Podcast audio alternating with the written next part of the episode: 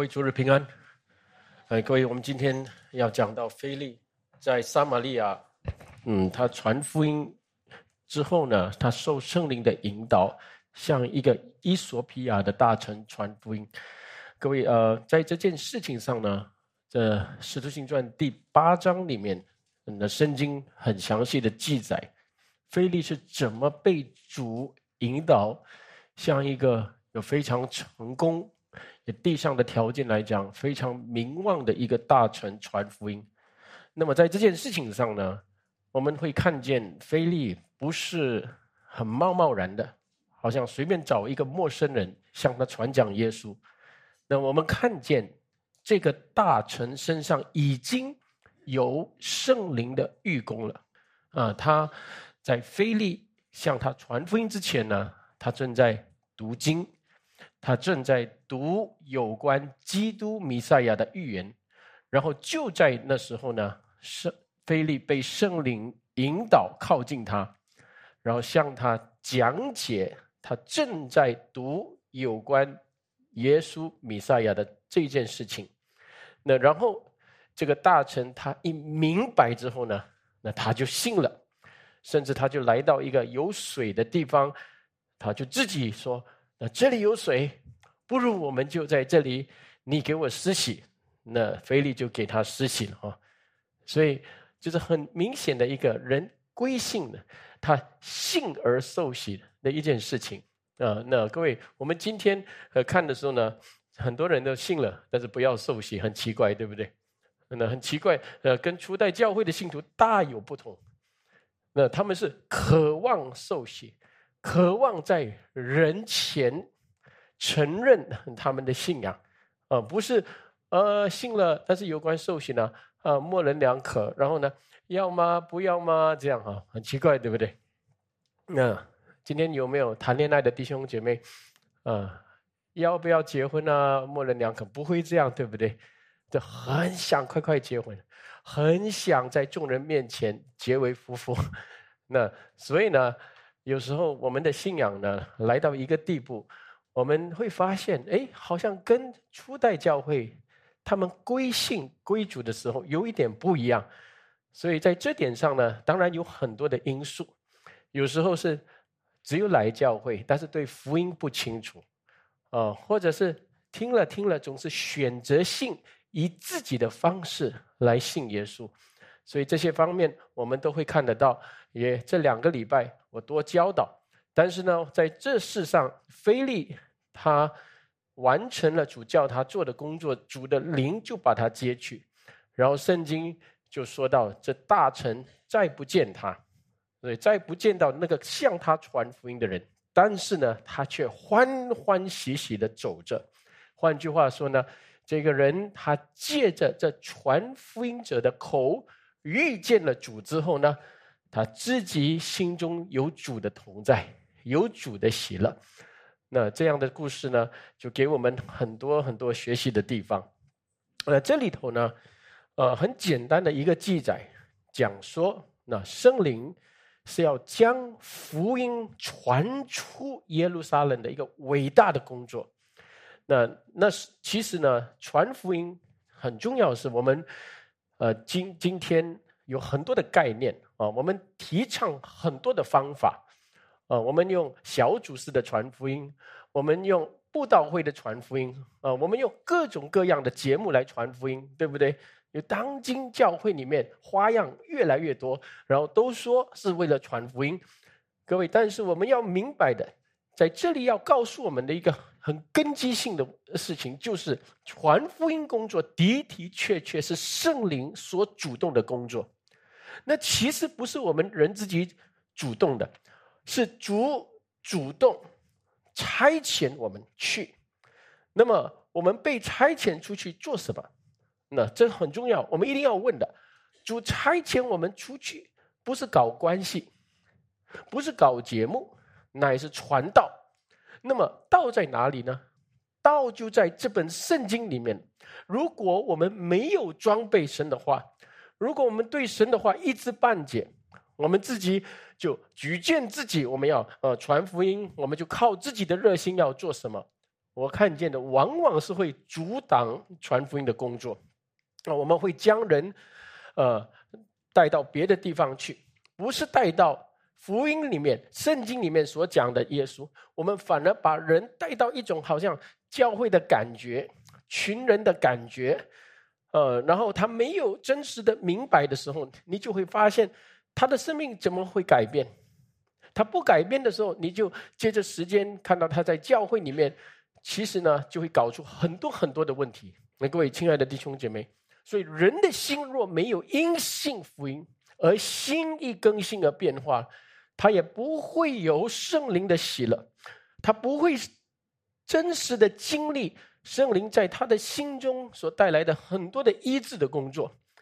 那他也不会继续将这个福音广传出去啊，所以呢，就恶性循环，就会发现。教会里面越来越多人，但是越来越多也不读圣经，也不能传福音的人多起来，所以人的话就多，人的事情就多，那那所以各种的问题就会来。但是各位，如果我们是真信的，也在神的道上已经预备好了，那当我们被差派、差遣出去的时候。今天的经文会告诉我们，神也同时也会预备听到的人。所以今天的主题是什么？有被差遣的人，就会有听到的人。所以你若被圣灵差遣，就会遇见圣灵预备那听到的人。所以我在这一生传福音里面呢，通常遇见两种失败的人。第一种人呢，是你会看见他们很想传福音。但是他们总是遇见不对的人，换句话说，不是这么饥渴要听福音的人。为什么呢？因为这个传福音者，他没有受圣灵引导，可能他有自己的理想，他有自己要接触的一群人，或者他过度的主动，也不祷告，所以这种人的那种积极感，呃，勇气可嘉。对，但是呢，有时候阻挡了福音的工作。或者有时候福音的门已经打开了，时候要接触要传的时候呢，他又看不到，这这是为什么呢？他不受圣灵引导，所以你不不不懂得受圣灵引导，你很奋勇的、热心的要传福音，但是总是遇到不对的人，这是第一个问题。那第二个问题呢？我就发现有些人是遇到对的人，已经饥渴，神已经预备他的心要听福音了，但是。那个人传不出福音给他，人饥渴要预备听，但是传的人呢是传人的话，传人的宗教，啊，通常说哎呀，做基督徒很好啦，有平安啦，有祝福啦，有开心啊，或者神在你身上有一个计划啦，God has a purpose in your life 啊。各位，你有没有问这些是不是福音？这些是不是福？福音是什么？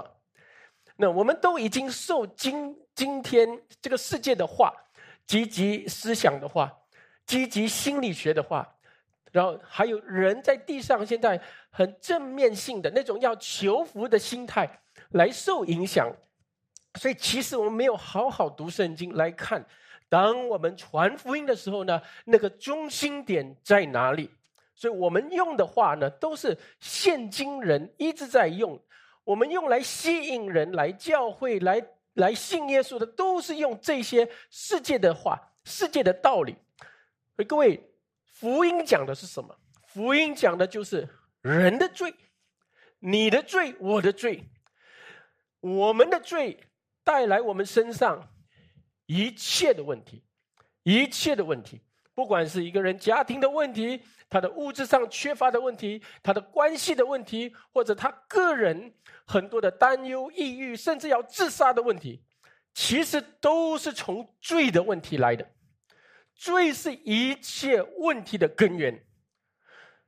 然后，谁才能解决这个问题？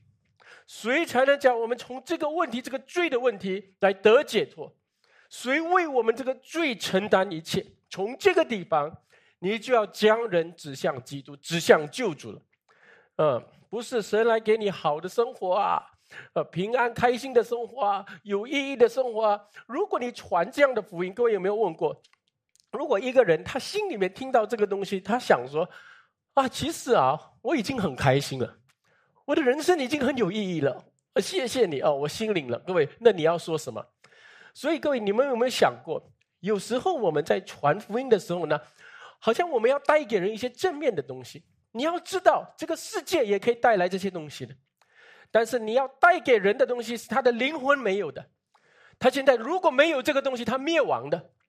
他现在面对了很多的问题，不是这个世界的医生、心理学或者任何的宗教能够解决的。你要带给他这个东西，所以直到他明白你把基督传讲的时候呢，他才会扎心。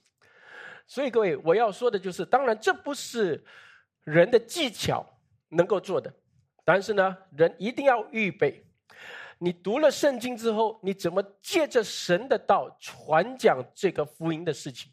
你预备好，你的心迫切，啊，然后主一定带着你，你这个你是一个随走随传的人，神一定会预备要听福音的人在你旁边。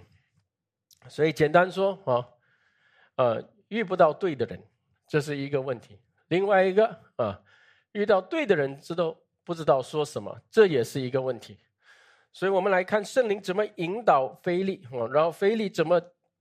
向这个大臣传扬耶稣，我们一起翻到《使徒行传》，《使徒行传》第八章，我们一起来看《使徒行传》八章，我们读到哪里呢？啊，读到上一回呢，那使徒彼得、约翰他们就在撒玛利亚很多的乡村传扬福音了。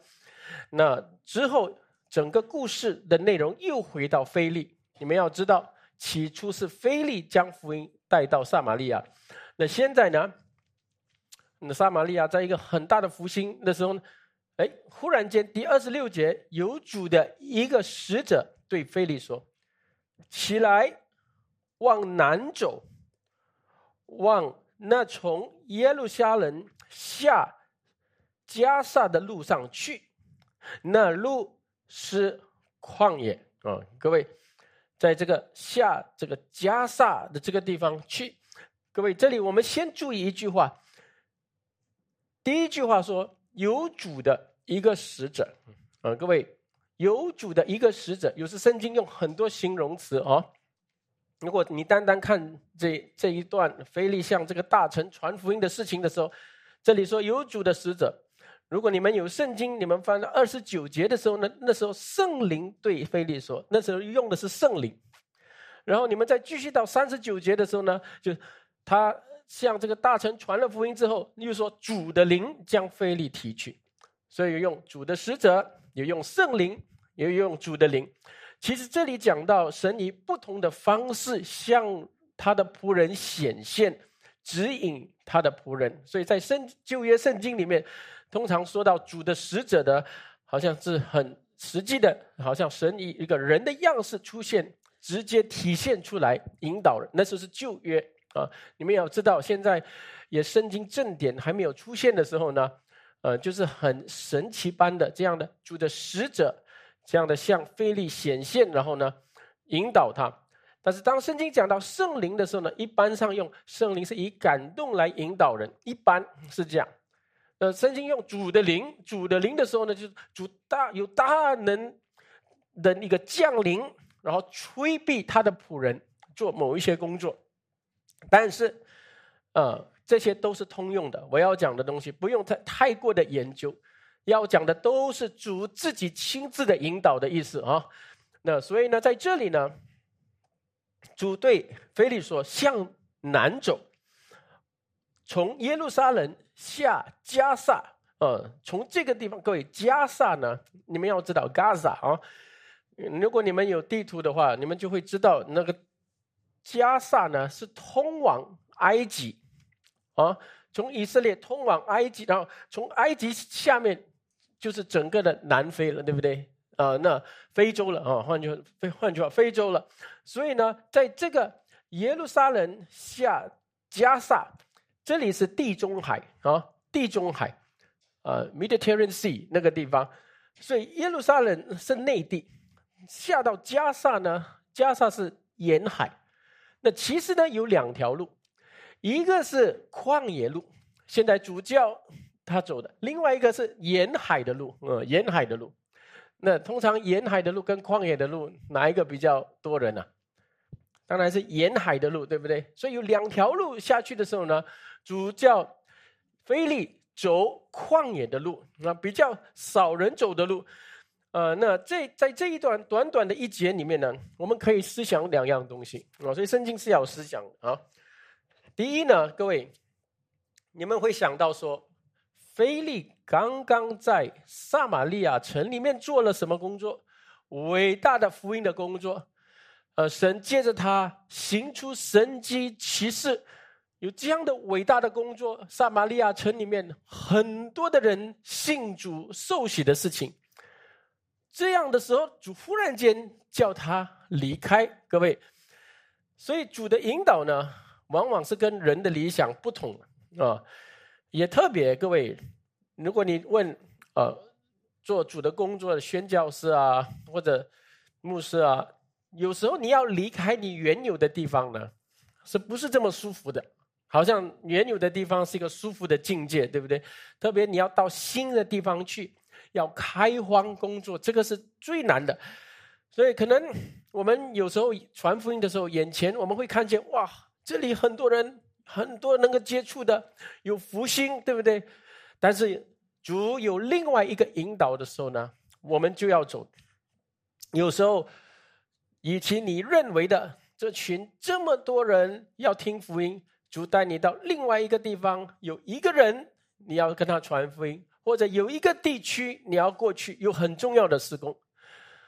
哦，所以现在牧师一个月两次，就是到吉隆坡去的时候呢，那等一下讲完之后又飞到吉隆坡。昨天刚刚从槟城回来，那你们会想着新加坡每个礼拜天有三场的崇拜，两场中文，一场英文的，但是。当主差派牧师到吉隆坡去的时候呢，我是真的看见，也每一次尽量回来的时候，跟各位说的，整个马来西亚的整个的福音工作，也特别吉隆坡这个首都，我看见主为我们预备了很重要的福音的门，特别在整个全马的福音工作的这个福星上是很有关系的，所以呢，啊，现在就是咬紧牙根啊这样做。随走随传，这样也每一次有一个群众在等着神的仆人的时候呢，你圣灵就把那个信息会赐下。所以各位，如果你们要为牧师祷告，为牧师师母宣教团祷告，你们可以的话，有时候我们网络放在那个直播吉隆坡啊、槟城的信息，你们听一下，那听一下那边的主日、那边的周间聚会、那边的祷告会，那牧师讲什么的时候呢，你就知道哦。牧师正在做怎样的工作？那些听到的群人是怎样的人，对不对？但是你们听的时候，你们会知道的。哎，这是在开荒牧会很重要的工作，这是整个一个全马里面的一个基础工作，打好基础的工作。所以有时候呢，我们不会想象说，为什么这里这么多人照顾？为什么牧师还要过过到那个地方去？一定有那个理由，对不对？那主的仆人。啊，就是要顺服主的引导。另外一个，现在神差派菲利走窄路啊，这个旷野的路。换句话说，不多人走，但是这个地方，呃，很重要的是什么？在主的引导里面，主要他得着的就是一个人。这个一个人，伊托比亚啊，呃的那个太监，那个大臣。可能从他一个人，福音会进到整个的非洲去，整个的非洲。所以有时候在福音的广传里面呢，成千上万的人比不上一个人，哦，一个很重要的人，一个很有影响的人，他真信了之后呢，带来的果效是很大的。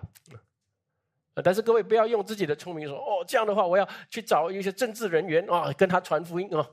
神还没有预备好，不能的。你要找到那个人，就是那一个人，呃，并不是也政治人员，可能一个很受恩高的人，像一个保罗，他从扫罗变成保罗之后，各位看整个福音的工作传到罗马，对不对？所以我们不能想象的，我们人是很厉害，看外在的，看人数的，啊，看气氛的。但是有时候神要做的福音工作是默默的、悄悄的，就得着一个人之后，有圣灵大能的工作在那一个人身上。下面的二三十年，可能一个时代改变，一个世界改变。阿门。哦，所以呢，这是我们读圣经的时候要得到的一种很神微的眼光。嗯，但是如果我可以跟各位说，很多人要传福音，就得不到这个，因为带着自己的理想，自己的理想都看不见圣灵的引导。呃，只有整天搞人数啊，搞气氛啊，啦啦，哇，很多的这些东西啊，搞完之后完了，只有累，然后呢，一有问题来，全部走了，全部离开了。各位有没有发现？所以我亲爱的弟兄姐妹，传福音者不能凭眼见，除了眼前的情况呢，他一定要生出另外一种眼睛，另外一种心境，是能够跟神交通，来受神引导的。他要懂得详细查验主的引导，看主有没有有一些阻挡，或者有没有开启另外一扇门。如果主阻挡的话呢，我们不要强求；如果主开门的话，我们还不确定。主啊，再给另外一个印证好不好？那主在给你的时候呢，你心里就肯定你要马上顺服。那你一顺服了，主再加添他的恩惠。再给你证据，所以这一点呢，就是我们一定要懂得受圣灵引导的。呃，各位，人的传福音啊，不受圣灵引导，也可以说是一种私欲啊，一种私欲，自己人要得的一种荣誉，人要得的一种福星。那那有时候呢，会阻挡福音的工作，也是主不喜悦的事情。那我们继续看下去啊，那不然看不完了。二十六节。二十六节呢，读完了哈，那路是旷野路，那菲利就起身去了。不料有一个伊索皮亚人，伊索皮亚人哦，这各位有些圣经我是用旧版本圣经啊，嗯，那有些人是埃塞俄比亚啊，埃塞俄比亚其实一样的，伊托比亚啊，伊托比亚啊的那个名称是这样，非洲的那个地方，那伊索比亚人呢？他是谁？是个有大权的太监，在伊索比亚女王甘大基的手下总管银库。他上耶路撒冷礼拜去了，现在回来在车上坐着，念先知以赛亚的书啊！各位就看到这一幕的时候呢，那各位我们一定要详细的。看啊，有几个细节。那在这里呢，讲到这个伊索比亚大臣是他是怎样的人？首先，我们知道哈，他是来自非洲的伊索比亚人，想必他是一一个肤色黑色的啊，这黑种人，嗯，对不对？黑种，各位，通常呢，我们人的肤色是。给人第一个的印象，嗯，对不对？通常给人第一个印象是，先是肤色，后是语文言语，对不对？啊，你看到一个人哦，跟我一样黄皮肤，忽然间他讲日本话，哦，日本人，对不对？但是你是先看他的肤色的，哦，对，我以前第一次到韩国有一个呃福音营的时候呢，我就跟一个非洲人哦，Cameron，他就住在一个房间哦。我第一次是跟一个黑人，完全黑的啊，他的头发都卷卷卷的啊，我我一看到他，我吓到，不懂要讲什么话啊，呃，后来他讲英文哦，还好讲英文，对不对？所以我们人呢，这有一种对跟自己肤色不一样的时候，有一种抗拒的啊，那所以人家说啊，你们种族歧视不是，这是因为肤色是很真实的，那对外观里面你一看。哎，他的头发的样式、表情、面孔，加上整个身体的颜色跟你不一样的时候呢，好像他跟我不一样。所以呢，有时传福音的时候呢，啊，这圣灵带领我们克服这个啊，好像跟我们肤色不一样的人要传福音啊。很多的宣教师也是，他们怎么受圣灵的引导，感动，然后克服这一点。所以这一点呢，我们先知道哈，这伊索比亚人，那这个呃，想必是一个黑种人。第二，这里说他是一名太监啊，是是一个阉人呢。我们都知道，当时代啊，你要势力在这个王族，特别他是服侍这个女王啊，那所以我们都知道，为了避免这些很多不检点的事情啊，所以呢，当时呢有这个太监在王、女王啊、公主面前势力的这些，但是主要是这里要强调说。他是一个德高望重的大臣，是有大权的太监，那也是女王非常看重的一个臣宰。他是做什么的？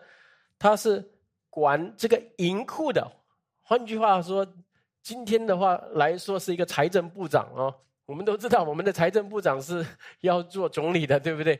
呃，财政部长，你不会管钱的，怎么管国家？钱最重要。由始至终，从古时到现在，还是钱最重要。好像对世人来讲，所以国家来讲也是一样。财政部长，啊，所以这么成功、这么有名望的人呢，是一个敬钱的人。那这样的人呢，有没有可能信主呢？有，这里告诉我们，不但可能信主，还有可能将这个福音。广传到他所在的本国，那这是第二个。我们看到有关他的事另外一个呢。那我们知道他是上耶路撒冷做礼拜去，所以在这里呢，我们会知道他很有可能是一个皈依的犹太教者，皈依的犹太教者。那所以他才上耶路撒冷做礼拜嘛？你们了解吗？呃，这只有犹太人是上耶路撒冷过礼拜、做礼拜或者过节还是什么，所以在这点上呢，我我们可以猜测他不是一个外邦人。哦，那有些人说，哦，外邦人第一次信主的在这个地方出现，不是，呃，不是他，呃，因为第一个外邦人信主的圣经是说到是哥尼流，啊，哥尼流全家，所以这这一点呢，这个人有可能是他是一个。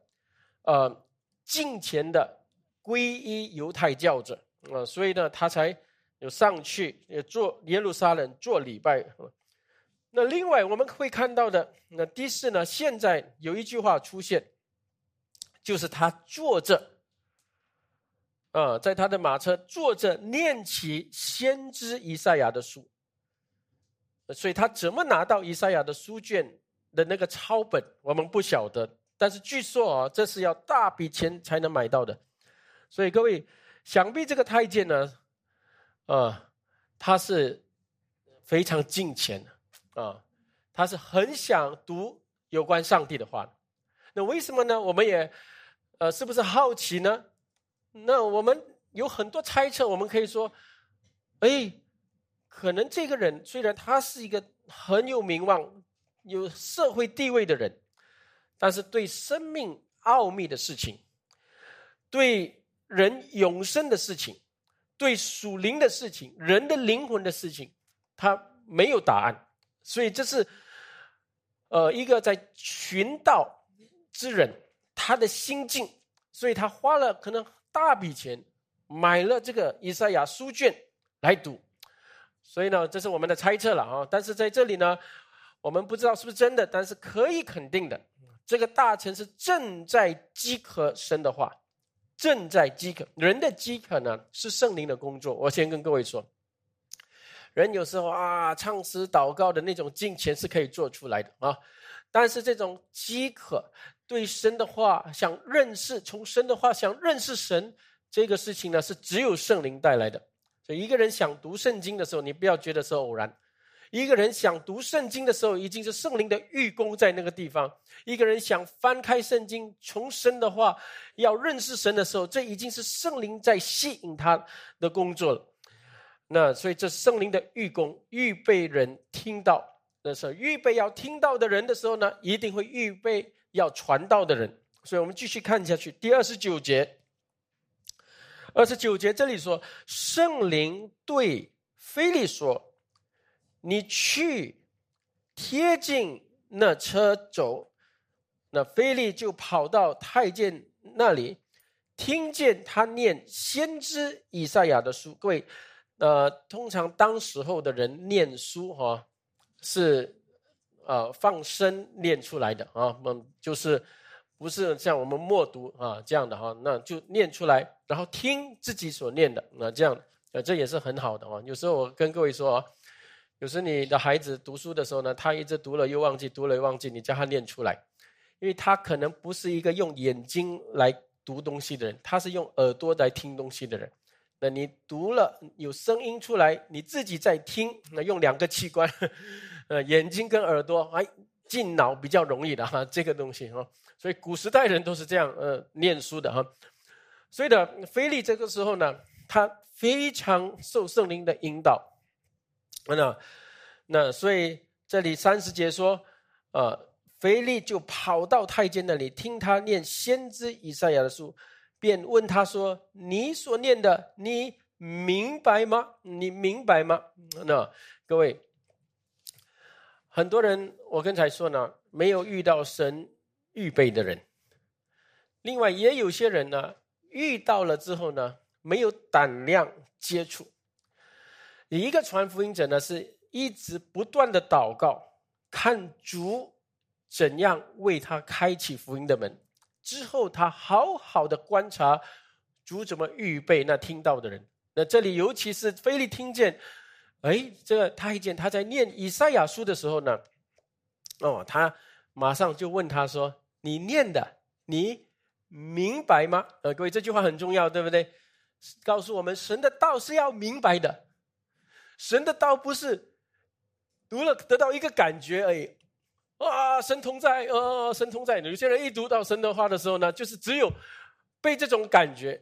各位，你连你要读到神同在，神同在是什么意思？你要去圣经里面找啊，同在，我同在，我是懂对，但是神是看不见的，他怎么同在？他同在的时候的意思是什么？所以了解吗？所以神的道是要明白的，你不明白呢，那一种感觉瞬间就离开了。你看到新的情况、环境的时候，哎，那种感觉又不见了，对不对？所以你不明白的道不会留在你心中的。你的情况环境一改变，你就忘记了。嗯，所以呢，神给人理性，你要一定要懂得明白主的道，才会留在你的心。所以三十一节这里说，你看这个太监他怎么回答说：“他说没有人指教我。”怎能明白呢？于是他请菲利上车，与他同坐。各位，呃，各位在这里，我们看到这个太监的谦顺啊，谦顺。那加尔文也这么说啊。这个太监呢，呃，是好像呃毫无忌讳的，很坦诚的承认自己的无知。没人给我讲解，没人对我说，我怎么能够明白呢？对不对？所以这这个的心态，虽然他是很很有高地位的一个人，但是他在属灵方面是非常谦卑、非常受教的。这个和一些呃蛮有一些脑满脑子都是充满自信，对自己的才能很有把握的人，是刚好相反的。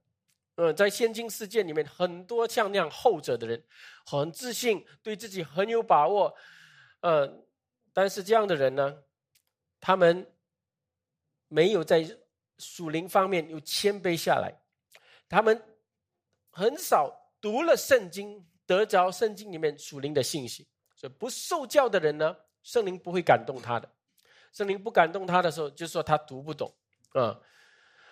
对，如果你真的不懂，你要讲你不懂，尤其属灵的东西哈。我知道你科学很厉害哦，心理学很厉害，但是你属灵的东西灵淡的时候呢，你一定要问，有人给你指点，你更快的能够得着。有时候属灵的东西也不要假设，你假设的时候呢，有时候你靠着你的经历来看圣经，或者你自己有灵异结晶，你这样做的时候都不对的。那属灵。的东西上，所以我们需要被教导，呃，这是很重要的话哦。那各位，所以呢，现在我们看，呃，腓力怎么给他讲解？那很重要的东西是他读了什么，他需要明白什么？第三十二节在这里就说了，那他所念的那段经说，刚好就读到这个了哈。他像羊被牵到宰杀之地，又像羊羔在剪毛的人手下无声。他也是这样不开口，啊。然后第三十三节，他卑微的时候。人不按公义审判他，谁能诉说他的世代？因为他的生命从地上夺去了。各位，我们好好看第三十二节跟三十三节。三十二节讲到什么？哦，我们都知道这是指谁的？指我们主耶稣基督的哈。这样我们不用解释了，这个是很简单，你就会了解的哈。所以各位，为什么我们主耶稣基督像一只羊？被牵去宰杀，然后这里说为什么他如同在剪毛的人手下无声，不开口？是不是他害怕？是不是他无能无助？其实都不是，对不对？我们的大君王，我们的全能者，我们主耶稣基督是大能者，他是创造整个宇宙万有的创造者，给人气息的那位，他怎么可能是害怕？无助，然后不出声，不可能是这个，所以他怎么可能？我们这位创造者怎么可能会害怕这人的权势？他怎么可能会害怕这个罗马兵丁的那个钉子？怎么会害怕比拉多怎么办他？不可能，对不对？但他他不做声。很多人不做声的时候呢，你要问他为什么不做声啊？我们主耶稣基督不做声的时候呢，是为了什么？因为他百姓的罪，你们明白吗？他百姓的罪是事实，他所爱的人要受咒诅是事实，对不对？所以他们被指控的时候呢，他。指控他百姓的所有的那个指控呢，就临到他的身上，所以他一吭也不吭啊！我不懂，各位可以了解这句话吗？啊，如果你孩子在学学校呢，啊，彻底犯错啊，哦，打人呐，做一大堆很不对的事情啊，那然后呢，你去到学校的时候呢，啊，你的那个校长、老师，嗯。家长全部指控你孩子啊，他这样这样这样这样的时候呢，啊，你要做什么？是啦，但是他还小嘞啊，你要知道啦。你这样的话是什么意思？这样的话就是你根本不承认了，你不愿意担当他的错，对不对？所以你没有办法办法讲什么的。虽然不是你做的，但是你所爱的人做的，你的孩子做的，你就要安静。接受 所有的指控，有没有各位了解吗？啊，那你孩子没有这样的话，感谢主哦。嗯，但是有的话，你也要学习主耶稣基督教，没有办法做声，对不对？接受，嗯，那没有办法讲，没有办法解释，连一句不能解释，对不对？你要想想看，比这些我们一般的软弱做错更严重的，就是我们的罪。与生俱来就是抵挡神、阻挡真理的罪，没有一丝一毫，你的倾向、你的思想里面是没有犯罪的，终日所想的都是罪，对不对？圣经是这样讲。所以现在神定了，要指控他子民的所有的指控，要在主耶稣基督身上成就的时候呢，所以他没有办法做神。换句话说，他要承受一切的指控。那么，然后三十三节这里说什么？呃，他没有儿儿女，对不对？三十三节，谁能诉说他的后世代？这个意思就是说，我们主耶稣也是没有儿女，他的肉身上后继无人。然后这里也说什么？人不按公义审判他，呃，没有公理的办他，将。他的生命夺去，而试想，我们公义的神怎么能够让一个一个完全没有罪的人承受这些不公义的事。为什么呢？因为你和我的罪，那对不对？我们很清楚要了解这个，明白要明白，他为我们承担这一切，为我们的过犯受害，他为我们的缘故受审判，遭受一切的不义。原来这些的审判，这些的刑罚，如果是降在你我这些有罪的人上，这个才是公义，对不对？那但是现在这一切降在他的身上。那他让他来承担，所以亲爱的弟兄姐妹，我们会知道的。从这两处的经文，菲利会告诉那个大臣什么？他会跟他传怎样的福音？他怎么会传？哦，你信耶稣，平平安安哦，顺顺利利哦，你身上啊，神有一个计划，God has a purpose in your life。这这可以，亲爱的弟兄姐妹，这些。你们当代读的很多的这些书本身啊，是没有讲罪的，没有讲我们的罪归到谁，谁的义归到我们，只有讲哦，神有一个意义哦，给在你的计划，在你的生命里面。对你听久之后，你以为这个是福音，其实不是。你听了这个，好像。神也好，我也好，大家都好，win win 啊，就是这样的东西。No, you win, God lose。你们明白我的意思吗？你们得着，他承担你你们的罪恶。这个福音，如果你讲清楚的时候呢，人真的听得明白的，心里面扎心，然后对主有感恩，对不对？那怎么会过后践踏神的恩典？啊，信了啦！我信了，受洗不用了，慢慢来。哦，这个不会这样的，绝对不会的。今天我可以跟各位说，很多人好像一半信主的那种光景，是因为他们没有听清楚福音，讲明了他们的心没有被扎到，他们根本没有这彻底的了解自己的罪，自己应当承受的咒诅和刑罚，然后谁帮他担当了？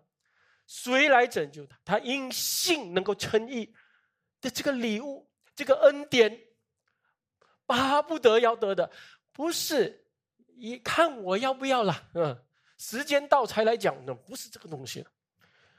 所以，我亲爱的弟兄姐妹，这是我们当今啊福音被削弱的时代，所以人的心啊不明亮，信主也信的不彻底啊，不清楚。换句话说，嗯，这些的问题啊，感谢主哈。嗯，单单一个非利执事能够传这样的福音啊，也不是牧师，不是教师，不是使徒，就一个非利执事啊。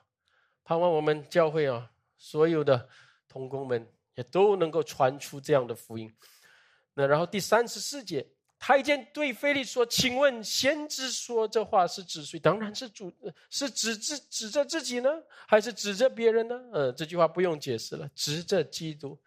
指着弥赛亚哈，那位已经来的为我们死而复活，现在已经升天宝座的那位，那菲利给他传讲了三十五节，我们一起读好吗？一二三，菲利就开口从这经上起，对他传讲耶稣。呃，各位看到吗？菲利只是从经上，从圣经对他传讲耶稣。我们今天问一个很重要的问题，就是今天。有多少人能从圣经传讲耶稣？很多人是从圣经传讲一些哲理，传讲一些历史，传讲一些道德理念、成功的原理啊，怎么赚钱、管钱，怎么过美满婚姻的生活等等这些东西。各位，当然这些东西圣经里面也是有，但是人主要的问题是什么？主要的问题是不愿意把主权给神。你不愿意把主权给神的意思，就是说你知罪不清楚，你知罪，你不知你的过去，你属肉的光景，与神为敌的光景，你不知这个世界是怎么与神为敌的。所以呢，你这个不清楚的时候呢，主权没有给主，神的话一开始读的时候呢，你不是读了扎心，读了看到自己的罪，读了啊，这个哲理不错啊，呃，这个历史哇有趣，那就这样。那没有心意更新而变化，反而呢，读了圣经呢，领受的东西是很多这些心理学啊、社会福音啊、行善福音啊这些东西。圣经也有讲行善的，但是你没有重生，怎么行善？你的你的主权还没有给神，你做的善是高举你自己的，对不对？我亲爱的弟兄姐妹，所以呢，各位，我们怎么翻开圣经，传讲基督来叫人看见自己的罪，使人扎心能够归向神，这才是神要我们认识的福音，也是神要我们装备与传扬的福音了。亲爱的弟兄姐妹，我可以告诉各位，神赐给教会两个礼物。非常重要的礼物，第一是什么？第一是圣经。今天多少人翻开圣经来认识神？各位，很多人只喜欢听到，只喜欢读文章，对不对？基督教文章，当然这些也是蒙恩的人写的、讲的。这些你听得到，你要读圣经，你读了文章，你要读圣经的。一切的这些属灵书籍讲到是都是要指向圣经，这是第一，神给。教会最好的礼物就是圣经，所以为什么初代改革时代，就是改革家像马丁路德这样的，他们流血流汗，就是要让平民百姓能够读圣经。有这么多的翻译，像 William Tyndale 这样的人，把它翻译成英文，就是要让人能够读圣经，对不对？呃，现在有这么多圣经，家里这么多圣经，去酒店也有圣经，但是人没有读圣经，对不对？第二，各位。神给教会的第二个礼物是什么？就是能够打开、解释、传讲、应用圣经真理的牧师和教师。各位，牧师和教师不是来做行政工作，不是来教会里面来开灯、关灯，然后呢，在教会里面，呃，找人骂啦、什么啦，管一些，这些也有。这些我们监督们其实有时候。大家没有人做的时候，我们做倒垃圾，我们也可以做的。但是我们的基本的本分，我们最要关注的东西，是要翻开讲解圣经。各位了解吗？这是最重要的。所以你留意，各位看，当我们看这个伊索皮亚太监身上，这神所神所预备的一切的时候呢，你你看到神给他也是预备他两样东西给他。第一是什么？第一就是这个以赛亚书卷，他上耶路撒冷去的时候，他得到这个书卷，他愿意要读。那今天我说了哦，书局里面很多圣经，很多种翻译，主要是人有没有读。我每次跟我的孩子说，因为他们是基督教家庭长大，有时候我一看他们没有读圣经的时候，我就讲他们，我说你们有没有读圣经？啊，你们不能单靠来教会年轻人的团契这些东西。你如果没有读圣经，虽然你到教会去，但是你几乎是像一个外邦人一样的。你的价值理念、你的道德理念、你生命的目标方法，几乎和世人一样的。你要得的和世人要得的是一样的。你怕失去的跟世人怕失去的东西差不多一样的，没有错。你说有些人读了圣经还是一样糟糕了，但是那个是心术的问题。你要知道。哦，你要知道，这个世界有心术有问题的人，他们不管怎样，对不对？甚至主耶稣道成肉身也会有一个犹大，这个，呃，他听到主所有的讲到了，还是不信，这是心术的问题。但是我们不能用这些例子来告诉我们，神的话没有用，嗯，读不读都一样，我们不能这样讲，对不对？是为什么把他的圣经启示？所以呢，我们。不能单单靠一个团契生活，嗯，那团契，大家是喜欢，开心嘛，互动嘛，有亲和力嘛，谁不喜欢这些东西？但是关系呢，你没有主的话呢，很快就会出现问题，或者就是表面留在人的层次，然后你们就会看见那种关系是什么？哦，大家吃啊，很开心，玩啊，出国很开心，一听到睡觉，嗯。如果你带领的小组是这样，你要担心。我跟各位说，你要担心。我每次跟组长们讲这个东西，你的你的小组员的素质不在于在一起的时候多开心，乃是在一起因什么东西而开心。这句话很重要，请大家去想这个东西啊。神给教会最重要的礼物是圣经，神给这个太监最重要的礼物就是。他手中现在拿的这个书卷，以赛亚书卷，但是神还给他另外一个礼物是什么？就是非利之士，特别叫菲利这么大老远的走旷野路，预备他来给他解经，给他解释这个经文。所以教会里能够教导、解释圣经，从圣经里面来传耶稣，把把神的道的中心就是福音传的清楚的，这个是很重要的。一个教会的蒙恩蒙爱，就在于有这样的传道人、这样的牧师长老传道起来，每周打开圣经教导，然后借着神的道来牧养。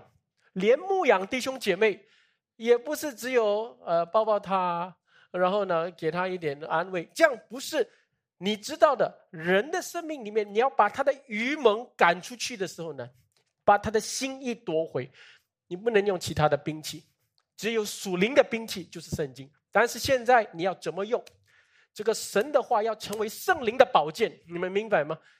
有时候是真理束腰。那是真理，但是呢，有时候在引用的时候，圣灵的宝剑刺入，用神的话的一句怎么应用，在他的情况的时候呢，啊，他觉悟，或者他安慰，他有方向，他知道怎么看自己的问题，哦，那他就会站起来了。亲爱的弟兄姐妹，这个就是呃，神给我们做传道人的最重要的恩赐，也是我们传道人。昼夜要追求的那个恩赐来的，嗯，所以我们教会是多么之讲究神的话语的传讲啊！如果你说这个教会没有传讲神的话，我不知道，那你你还要什么东西了？我不知道了。呃，在这个地方，在这个地方，我我流血流汗，天天天就是预备信息，几乎现在天天讲道，对不对？你们看，其实都是为了什么？就是要你们明白圣经，明白神的话。我自己呢，在外面接触很多的教会。其实呢，你在教会里面，你要找到有爱心的人是很容易的，找到愿意热心服侍主的人更容易，到处都有。那教会里面呢，有很多小组长，你们到每一个教会去，牧那牧师说，我们教会有二十个小组长，我们教会有三十个小组长。啊！但是呢，他们做什么？后来问问问就知道了，连能够翻开圣经讲解圣经的一两位都没有。那小组长呢，就变成搞活动，嗯，搞 barbecue 哈。然后呢，呃，幸福小组买礼物，哇，这个东西做的太厉害了，那非常有恩赐。但是可以静下心翻开圣经来预备信息的，其实做不到。所以一个教会的素质呢？就在于有多少人能翻开圣经来教导与传讲耶稣了。但是我说到这边哦，我也不能骄傲啊。你只有会教导圣经，好像很厉害这样，但是你活不出圣经的主角，就是我们主耶稣基督的话，那你就会发现有另外一种属灵的骄傲又会出来，那也不是神的心意。但是。我今天要说的，腓力之师从圣经里面给这个太监传讲耶稣，这是我们每一个人要追求的，这也是这个教会继续要追求、要祷告的地方啊！我们一起祷告，主，我们感谢你今天用你的话语来这样的勉励我们。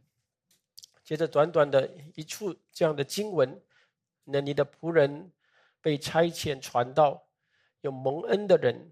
啊，就这样的信道，那这样的事情，使我们心里面对传福音的事情上有更加的明白，也对你的话语上有燃起另一份的呃一种渴慕追求的心。那求主在这个地方祝福我们教会，要使我们教会能够在主的道上继续呃生根建造，信心坚固起来。呃，主我们感谢主，呃，我们如此祷告，奉主耶稣基督的名，阿门。Thank you.